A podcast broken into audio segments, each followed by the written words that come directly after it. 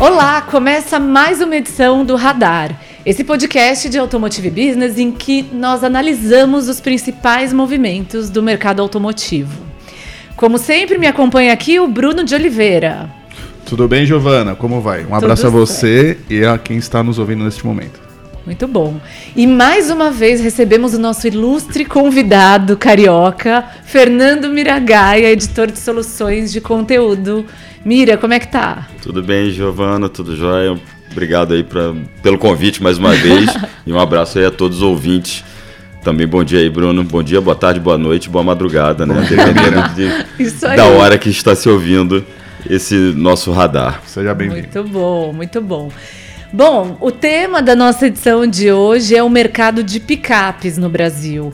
É um segmento que tem se desenvolvido de forma surpreendente, acompanhando essa toada de veículos com maior valor agregado no mercado brasileiro. Então, bora rodar a vinheta e falar sobre isso.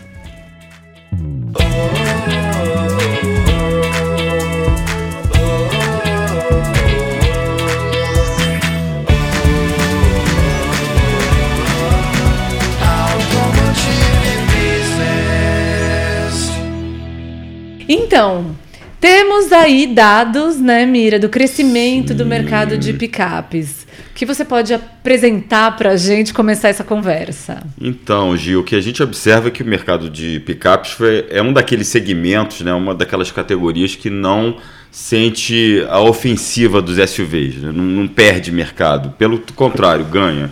A gente tem os dados aqui que em 2019 as picapes, considerando todas de todos os portes no mercado brasileiro, representavam 13% de tudo que era vendido aqui no país. E as projeções é que esse segmento em 2025 já vai responder por 18%, quer dizer, é um mercado que não se ressente do, da ofensiva dos SUVs, da, que não dá nem para falar que é moda dos SUVs, é um, realmente é uma tendência, e ainda demonstra um crescimento. E eu acho que isso é reflexo também dos lançamentos que a gente vê por aí, das estratégias que a gente vê as montadoras adotando para segmentos picapes. Tem gente entrando que vai, tem player novo aí chegando, é, tem muito lançamento já de renovação de produto, muito lançamento agendado aí para os próximos três anos assunto é o que não vai faltar e é onde a, as montadoras estão focando, inclusive, de olho também numa rentabilidade maior que a ordem da indústria agora, né? Sim. Sim. Sem dúvida. Eu acho que é um segmento que tem muito espaço ainda para se crescer, né? Eu lembro que uma vez eu entrevistei o Mauro Correia, que é da que é, que é da Caoa, né, da Caoa montadora. Eu perguntei para ele: "Nossa, vocês agora estão pensando em trazer vários modelos, né? Na época era uma época ali próxima ao fechamento da sociedade com a com a Sherry, né? Eles estavam prometendo vários modelos de SUV. Eu perguntei assim: "Bom, vocês vão ter veículos posicionados em vários segmentos, né? Onde é que falta crescer? Tem espaço para crescer?" Ele falou: "Claro que tem, as picapes né? Exatamente. Então eu acho que ainda é o grande campo a ser explorado por todas as montadoras, né? ainda tem muito espaço, principalmente quando ela, a partir do momento que elas perceberam que é possível fazer subcategorias dentro da própria categoria. Né? E é possível fazer também picapes em cima de, de, de, monobloco, né? em cima de carros de passeio, como está aí provando, a, a Toro é um sucesso, e que não é, especificamente precisa ser uma picape compacta ali como a Estrada da Saveira. Você pode fazer a Toro é um exemplo, a Oroch é um exemplo, a Maverick é um exemplo, que usam base de carro de passeio e é um desenvolvimento é, mais, não mais tranquilo, mas acaba sendo mais em conta, assim, em alguns aspectos na hora da, de fazer esse projeto. A própria Sherry lançou na África do Sul no ano passado um, S, um perdão, uma picape em cima do Tigo 7, que inclusive foi cotado, estava é, no radar da Caoa Cherry com essas mudanças, a gente não sabe como é que ficou, mas de fazer uma picape, inclusive também eles também tinham projeto de uma picape em cima do Tigo 2, mas com o fechamento da fábrica de Jacareí também não se sabe qual vai ser o rumo, mas é, é, faz todo sentido que é um, é um mercado muito a ser muito explorado. E é o que eu estava falando, né? Tanto que está sendo pulverizado, né? A gente vê várias subcategorias dentro da categoria. Sim, eu acho que a, a Fiat Toro especificamente ela conseguiu fazer com que as outras montadoras abrissem o olho pro, pro segmento, né? Por causa da, da pegada que eles, que eles imprimiram, até com propaganda, etc., de que é um, é um veículo que deixa de ser apenas um para aplicação comercial, mas também um veículo que pode ser urbano.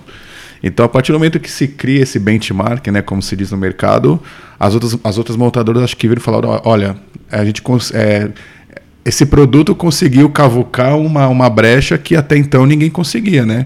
Que antigamente quem comprava picape era quem? Quem tinha um, algum trabalho específico para fazer, que demandava um transporte de certo tipo de carga.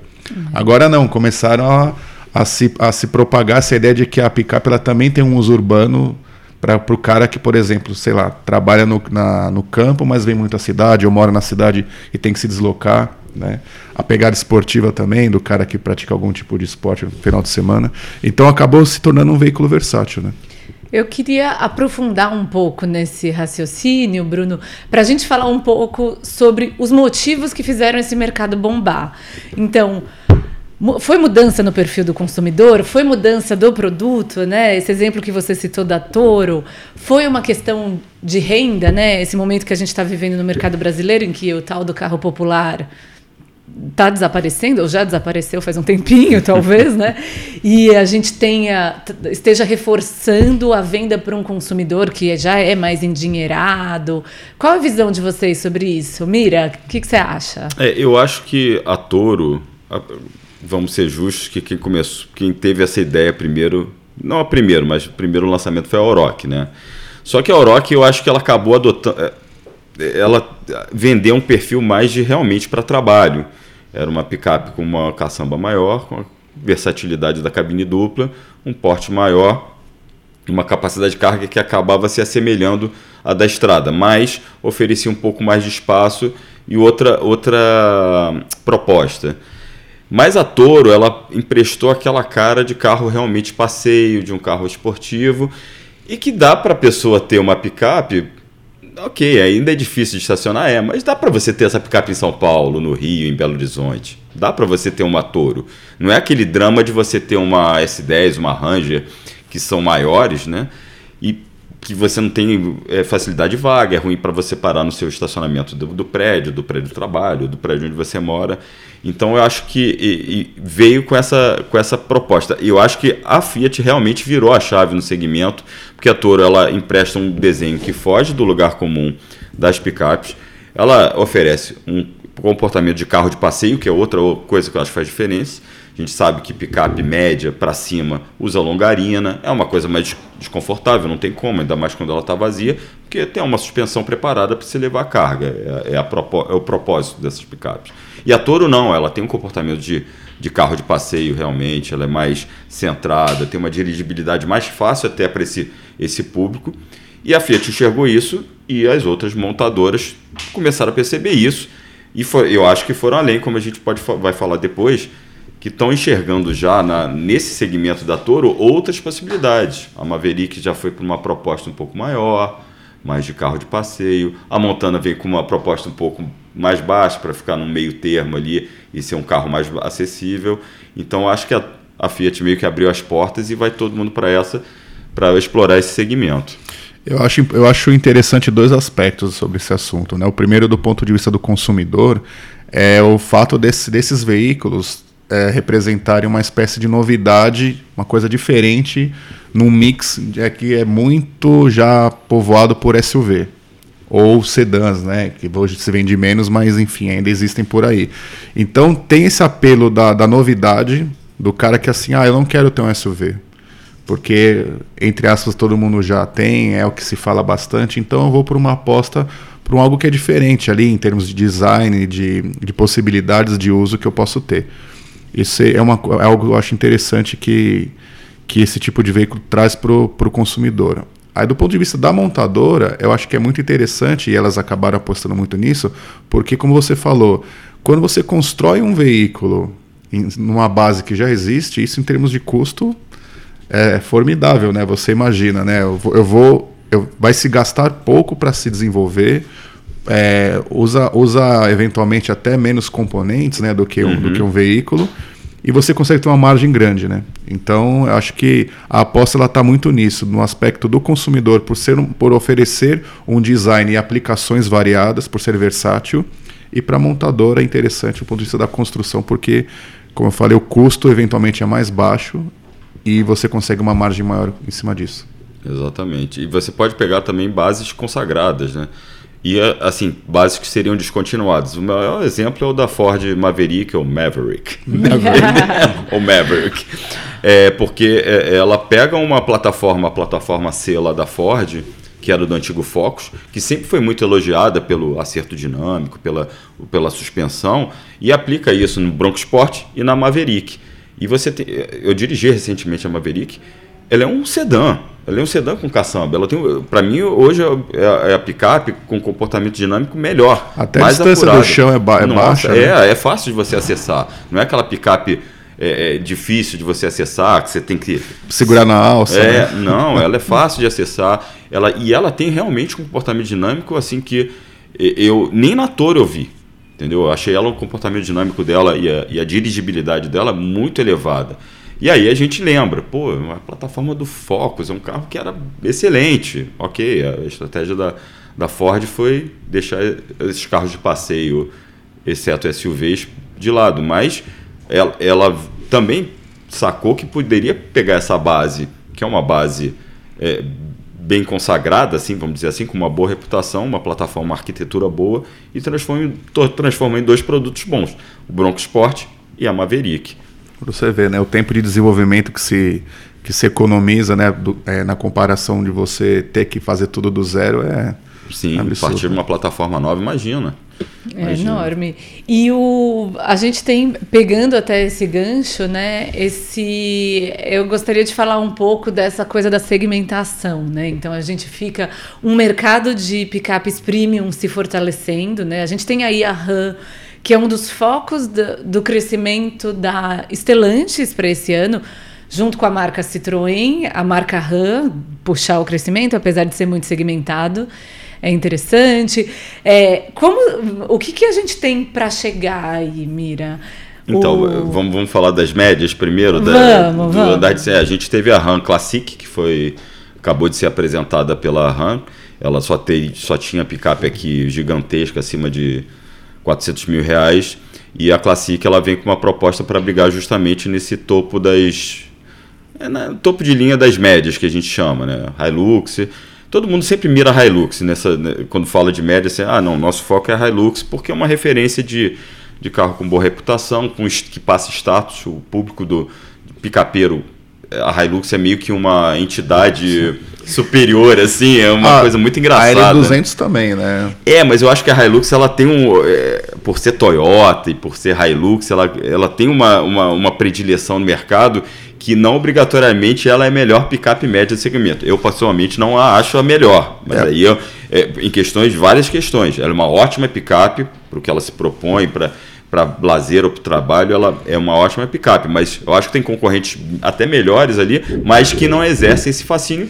Não obstante, ela é a picape mais vendida, média mais vendida do país hoje, é à o, frente de S10. É o Corolla das picapes, né? Exatamente. e é mais no varejo, porque se você for separar por venda direta, ela vende é mais no varejo, então ela se sustenta no varejo, porque no atacado a S10 tem um trabalho melhor, a própria Sim. L200 tem um trabalho melhor. Então ela tem esse fascínio. Então a RAM veio, acabei desviando um pouco de assunto, mas a RAM veio para essa RAM Classic veio para brigar nesse segmento topo de linha com a, a Hilux, a L200, as versões mais caras dessas picapes. Então ela já está, ela, ela não desceu um patamar, mas ela quer oferecer uma opção de uma picape robusta, de luxo e potente, que ela usa um V8 é, é, bem, bem robusto para brigar já num segmento que já começa a ter mais volume. A gente já está falando eu, até, até então ela era de nicho, com a 3.500, que é aquele caminhão basicamente para andar na cidade, a 2.500 e a 1.500 são ali para você é, se diferenciar em segmentos que são pouco explorados hoje. Dá uma margem boa, mas estamos falando de, estamos falando de volumes menores. Com a Classic, ela já está querendo brincar ali no Play. Ela já está querendo brincar com a criançada mais uhum. animada no play. E eu acho que ela leva uma vantagem de ter essa imagem de uma marca que está chegando, mas é uma imagem de robustez e luxo e, e, e, principalmente de robustez, porque o cara vai olhar assim, pô, é a RAM, né? Aquela que 2500, é, só picape grandona, então acho que ela chega ali bem forte. Acho que a estratégia da RAM é muito inteligente nesse sentido.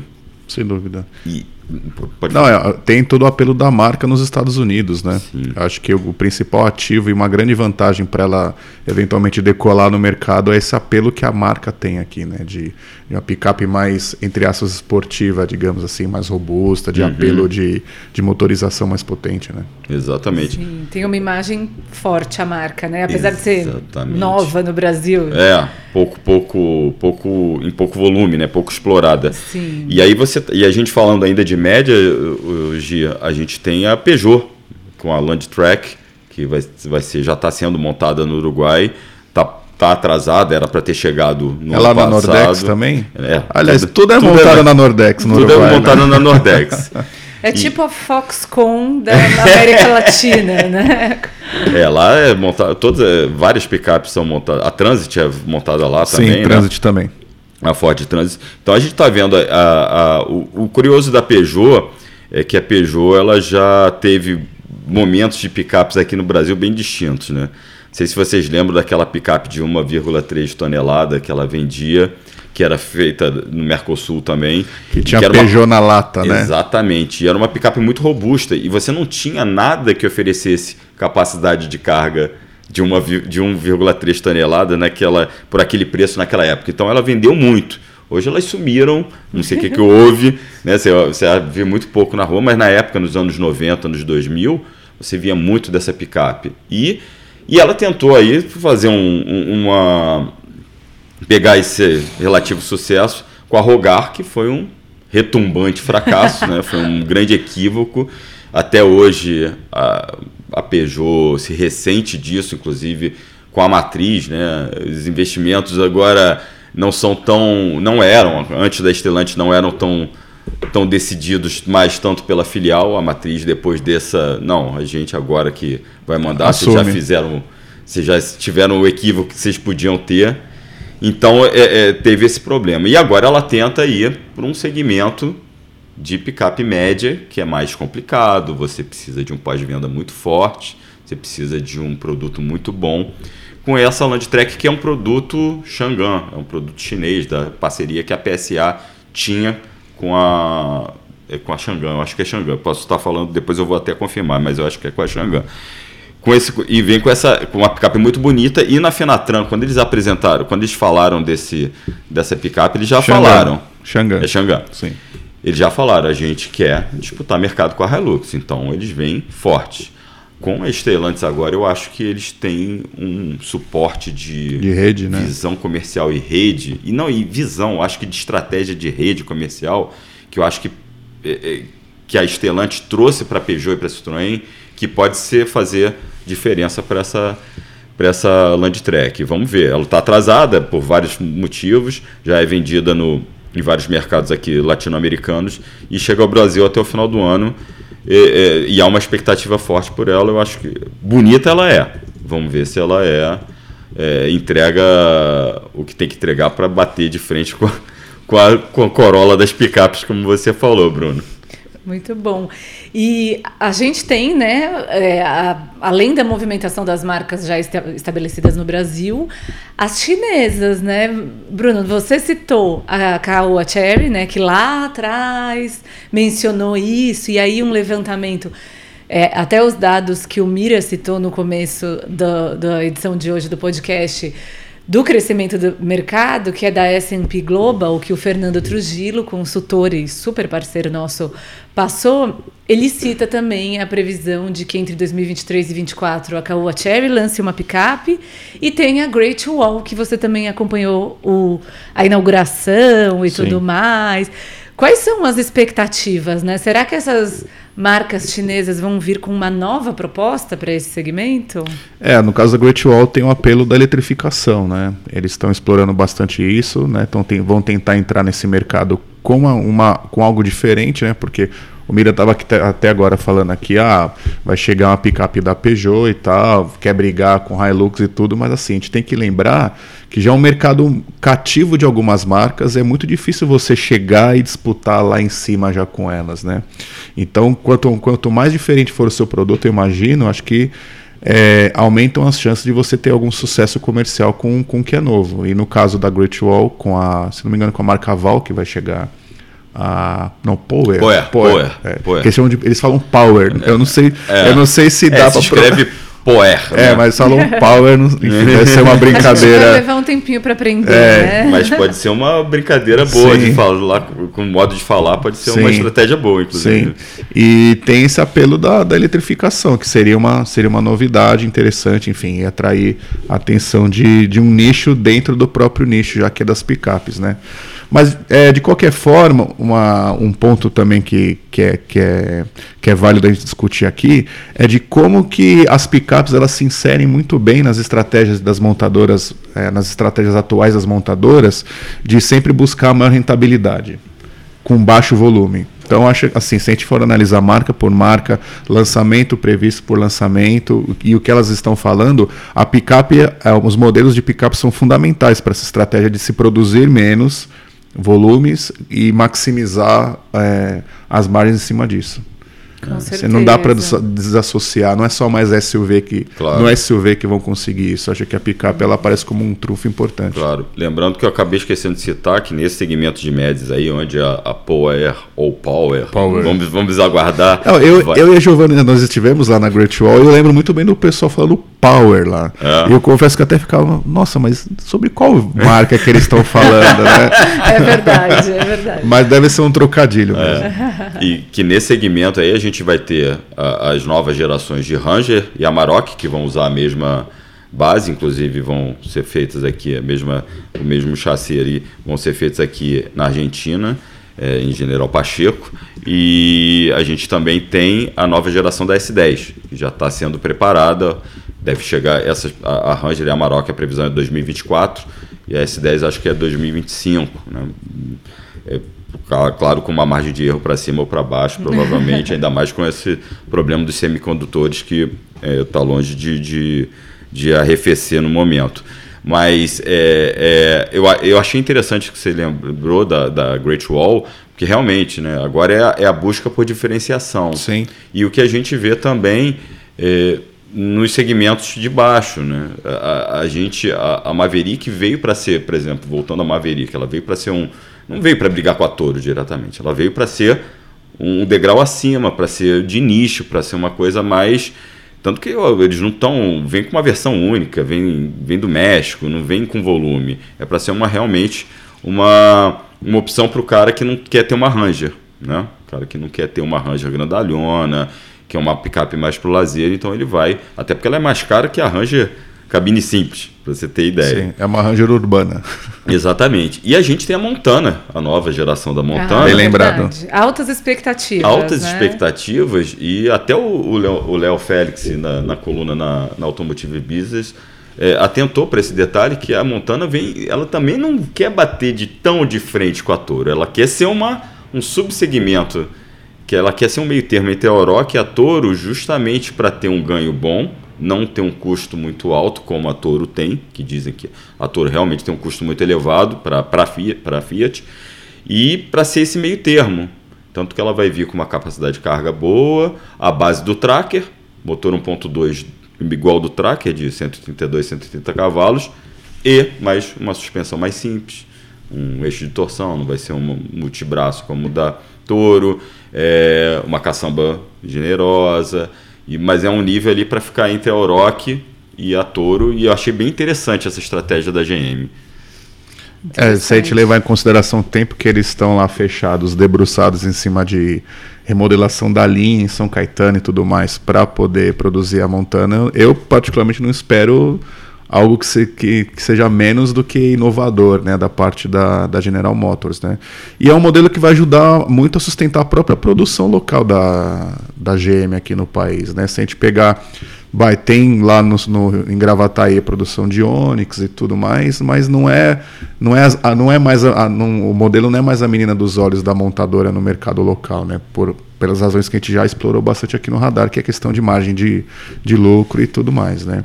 O foco será a S10 lá em São José dos Campos, né? Que é produzido lá já há algum tempo e os, os SUVs mais a Montana aqui em São Paulo, né? No, aqui na, no ABC Paulista, né? Então, mais uma vez, né? É importante a gente observar como que picapes elas fazem parte eh, na verdade, elas desempenham um papel fundamental na estratégia de busca de lucro das montadoras. Exato, né? exato. Não, não, desculpa, Gi, pode, pode falar. Eu só ia completar com uma coisinha que. Não, é... complementa, por não, favor. Não, é.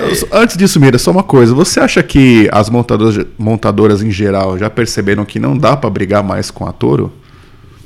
Eu acho que sim. Não dá para brigar com a Toro e esquece, não dá para brigar com a estrada. Então vai para um, o degrau acima para ter mais rentabilidade e desiste de brigar com a estrada, porque a estrada não dá, é um, é um fenômeno. É muita, muita picape que os caras fazem. Os caras. Ah, o pessoal fala assim: ah, claro, 80% é para venda direta. Paciência, mas é. Vende. tá, é o veículo. Tendo mais... uma vazão ali. Né? Exatamente, né? é o veículo mais vendido do país. Entendeu? Disparado. A, a Toro, então, a Toro se a... colou na estrada ou a estrada se colou na fama da Toro? Não, acho que a Toro se colou na fama da estrada, e, mas já se descolou, né? Eu acho que ela já já a pessoa já enxerga como você falou, ah, eu não quero ter um SUV, mas também não quero ter um carro de, não quero ter um hatch, um sedã. Aí ele vai para Toro, porque ela vai te oferecer é, aquela visão, aquela imagem de esportivo, de picapeiro, ao mesmo tempo que ela vai te dar conforto, vai te dar equipamento e você não vai querer é, é arrancar os cabelos para estacionar aqui em São Paulo, entendeu? Ou no Rio. É, então acho que ela, ela se descolou mas ao mesmo tempo, como ela é muito dominante nesse segmento, eu, eu acho que as outras marcas se distanciaram também. Para não. Tanto em termos de custo de produção de uma picape desse, desse nível, como também posicionamento. Eu acho que a Montana, indo no andar de baixo, tá, a estratégia da, da Chevrolet vai estar tá mais certeira do que querendo bater de frente. Sim. E eu acho que é por isso também que a Volkswagen não se decidiu sobre a Tarok. Sim, e a. Ah, esse é um, é um drama bom, né? Da Nossa, Volkswagen é uma Tarot. novela, né? É, Sim. uma novela. Porque o carro tá. Quem foi no Salão de São Paulo em 2018 olhou, o carro tá pronto, gente. Quer dizer, pronto. Obviamente, era conceito. Tem os né? ajustes. É, mas era um conceito daqueles que totalmente viáveis e prontos para entrar em produção. Então. E ele tem soluções legais. A, a, a, a, ela, a picape tem umas soluções muito legais. Mas a Volkswagen está nesse dilema. O, o próprio Pablo de Si deu uma declaração de que falou que na Argentina não é viável. Não, não tem, nesse momento não dá para fazer a taroca. Ele falou isso esse ano, se eu não me engano. É, ou seja, então está em compasso de espera ainda. Vai, será que a, só que eu acho que a Volkswagen tem que correr para esse esse segmento para também buscar essa rentabilidade que a gente está falando Sim. aqui, né? Ou será que eles vão fazer igual fizeram com SUVs, né? Demoraram para entrar para entrar com tudo, assim, né? Pode ser, Mas... né? Quando chegaram, chegaram também é... pé na porta e sangue nos olhos. Né? Dois SUVs bons, T-Cross e o, o Nivus. O Taos é uma coisa meio, acho que para mais para marcar território, porque eu não, eu acho, eu acho um SUV meio deslocado até do que a da, da tradição da Volkswagen em termos tanto de aí de dirigibilidade mesmo. Você dirige um Taos, você não parece que você não está no Volkswagen, parece que você está no num carro de marca japonesa, enfim. Mas é, é, é não vou entrar nesse mérito. Os cuidados para não citar nomes, né? É. não, mas não, não, acho que não é nem o mérito disso, mas é, foi o que a Gi falou. Eles entraram com tudo, vieram, estão vendendo bem T-Cross, só não vende mais porque tem problema de, de, de, de, de peça, de componente, de semicondutor. E de repente é isso, Gi. Quando eles chegarem, vão chegar já com a Maroc nova, com uma, de repente a Maroc mais bem posicionada também, mais bem trabalhada no ponto de venda e com a, com a, com a Tarok. Vamos ver. Sim. Eu acho que a picape era muito legal. Sim, eu acho que o que pesa também nesses momentos de quando produzir, onde produzir e quando trazer, é quando a gente fala de picape, a gente tem que falar um pouco de emissões também, né? Porque no fundo ali acaba contabilizando no mix da empresa a quantidade de emissões que cada veículo tem e tem a, a, as metas, né, as quantidades, os limites que cada, cada montadora tem que atender para enfim, não pode extrapolar, né? Então, eventualmente está falando de, de veículos que têm um, uma potência bem alta, tem às vezes é só gasolina, né, diesel, então acho que quem vai sair para um chegar, para outro chegar, entendeu? Acho que tem um pouco isso também nessas horas, né? É, até para atender, né, as, as demandas de eficiência energética, de rota 2030, tudo mais, né? É, tem todo um cálculo, né? E eventualmente, bom, já, o Mira falou, tem Taos, tem Nivus, tem T-Cross, vamos colocar, tem até o final do ano tem o Gol, Polo, Virtus, Tiguan. Né? É. Tiguan. Então, bom, vamos trazer uma picape. Tem a Maroc, né, também. A Maroc. Vamos nova. trazer mais uma. E, mas aí, vamos fazer a soma lá, aquela, aquelas fórmulas Aquela do equação lá é, pro Proconv, né? Isso, é bom. Ah, extrapolou o coeficiente aqui, então vamos ter que esperar tirar mais alguém para. Acho que pesa um pouco isso também. Porque Sim. senão, bom, né?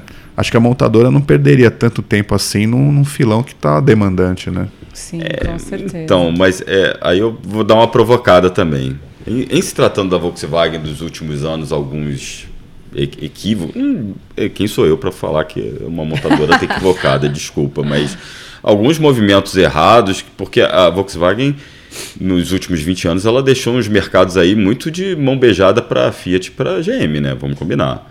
É, a demora em voltar a produzir o Voyage foi uma. O posicionamento do Up foi um uma coisa complicada. Essa saída de linha do gol, será que é o. Ok, a gente estava falando de rentabilidade, né? A gente sempre é essa essa questão. Mas será que é o, é o momento de tirar o gol até essa linha nova de SUVs compactos ficar pronta e tascar um polo track para fazer às vezes de carro Não, manter o mais Virtus, acessível né? da marca? Que é. é um sedã. Exatamente, né? Mas, é, bem, o tempo dirá. Não sei, se tratando de Volkswagen, eu sempre fico assim na expectativa, porque que às vezes ela realmente parece que demora tanto, mas como a Gi já falou. Quando chegou, chegou com tudo. Chegou. Com os SUVs foi o melhor exemplo. Aí, Agora, Mira, é. você falou, você, você, lembrou muito bem da, da Oroch como a pioneira né, nesse, nesse campo onde hoje onde, nesse campo onde a Toro hoje nada de braçada, né? Agora, por que, que a Oroch não decolou e a Toro sim? Porque é Fiat? Cara, é, é, primeiro, posso ser sincerão? Claro. Posso. Faz favor. Primeiro, porque ela tem um design bastante controverso. Né? Eu acho que o primeiro motivo, infelizmente, ainda mais para esse tipo de público que você quer pegar primeiro, né? Um público diferente para picape. Que tem uma coisa de status, talvez, né? Exatamente, o desenho dela é muito complicado. Então ela chegou no momento que é, é, se você estava explorando esse público, pô, ela é legal, ela é maior que uma estrada, ela é maior que um massaveiro, mas, nossa, o design dela não favorece, tá? Eu, aí é uma opinião minha para um design controverso. Claro que estrategicamente, não sei se você lembra, quando a, a Oroch foi lançada em 2016, se eu não estou me...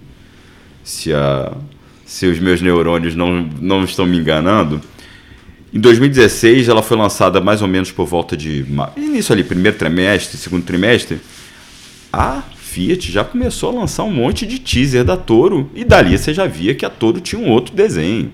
Um desenho, inclusive, que fugia do que a gente estava. aquele estilo quadradinho, muito retinho de picape, toda angulosa. Então ali a Fiat, a, a Oroch já se ressentiu, porque o cara que ia comprar falou: não, vou esperar essa Fiat Toro para ver qual é, né? pensando no mercado. E aí você também tem uma rede de. Você tem o know-how da Fiat com, com picape, a estrada e aí você também tem uma rede de concessionárias muito mais potente. E uma rede de concessionárias que sabe que trabalha agressivamente ali no ponto de venda. Você vai em qualquer concessionária Fiat, o preço tabela do Argo, vou te dar um exemplo, o preço tabela do Argo é 71 mil, aquele mais barato. Você, você consegue sair na loja com uns 2 mil reais de desconto mole. Porque os caras trabalham muito forte na, no ponto de venda. Então, acho que foram vários fatores. Rede de concessionárias maior, poder de, de, de, de, barganha maior, de você oferecer um carro um preço mais atraente, e o design. Eu acho que o design também pesou muito a favor. E outra coisa, a, a Toro tem uma coisa que as outras não têm. Tem a opção de motor turbo diesel. Motor muito turbo diesel muito bom. Uma capacidade de carga muito boa. Isso tudo eu acho que pesou a favor da Toro. E agora eu acho que a Oroch meio que não vamos mais tentar brigar com ela. É, perdeu o bom. Eu sou seu pai, ok. Ela fez até essa propaganda, né? Ah, eu sou seu pai, né? I'm, I'm your father. Mas é, deixa pra lá, vou deixar touro lá. Vamos, eu acho que ela tem que mirar nessa pegada mais para trabalho. Sim. Dos modelos produzidos no Brasil, eu acho que é o mais exportável deles, a, a, a Toro. A Toro, sim. Só que não sei porquê, enfim, envolvem outras questões também, acordos bilaterais e tal, mas é, eu acho que deveria, deveria ser algo mais explorado até pela, pela Estelantes, né? De tentar Exatamente. levar a Toro para além do RAM, né? No México, né? Ela é, ela é RAM, RAM 1000. Se eu não me engano, ela é RAM 1000. A estrada é RAM 750 e ela é RAM 1000. Eu acho que ela podia ser mais explorada mesmo. Porque ela é uma solução muito boa, cara. Para mercados que têm o mesmo perfil do Brasil, né? Assim, eventualmente tem o, os, os, consumidores compartilham do mesmo perfil, acho que ela teria entrada, né? Porque não é tão caro, eventualmente, quanto uma picape já consagrada, não é tão robusta, né? Quanto uma picape já consagrada. Por exemplo, se a gente pegar a Toro na comparação com o que é light truck nos Estados Unidos, a Toro é o segmento pequeno, né? É. Enfim, seria considerado, né? Mas acho que para mercados em desenvolvimento como o Brasil, acho que teria mais penetração, né? Sim. E para encerrar, acho que é importante a gente falar desse mercado de picapes grandes, Mira. Que movimento a gente tem visto? É, Gia, a, a gente tava, começou falando da RAM e a RAM também meio que chamou a atenção da, da Ford da, e da GM, né, que vão né, a Ford tem um desejo antigo de trazer aqui, vender aqui a F-150, que é o veículo mais vendido do mundo, a F-150. Não é apenas os Estados Unidos. Não, né? não apenas os Estados Unidos. Sim. Mas do mundo, que em termos de unidades é um fenômeno, é um negócio absurdo. E vai trazer, vai lançar aqui, já de olho nesse segmento, se picapes acima das médias, que é a RAM é, é, meio que reina sozinha com a 1500, com a 2500 também. Então a F-150 vem aí e a GM também, a Chevrolet, vai trazer de volta a Silverado, que já fez parte aqui do portfólio da marca, vai trazer de volta. Então a gente vê esse movimento no andar de cima, que é um movimento que as margens são ainda melhores, né, Bruno?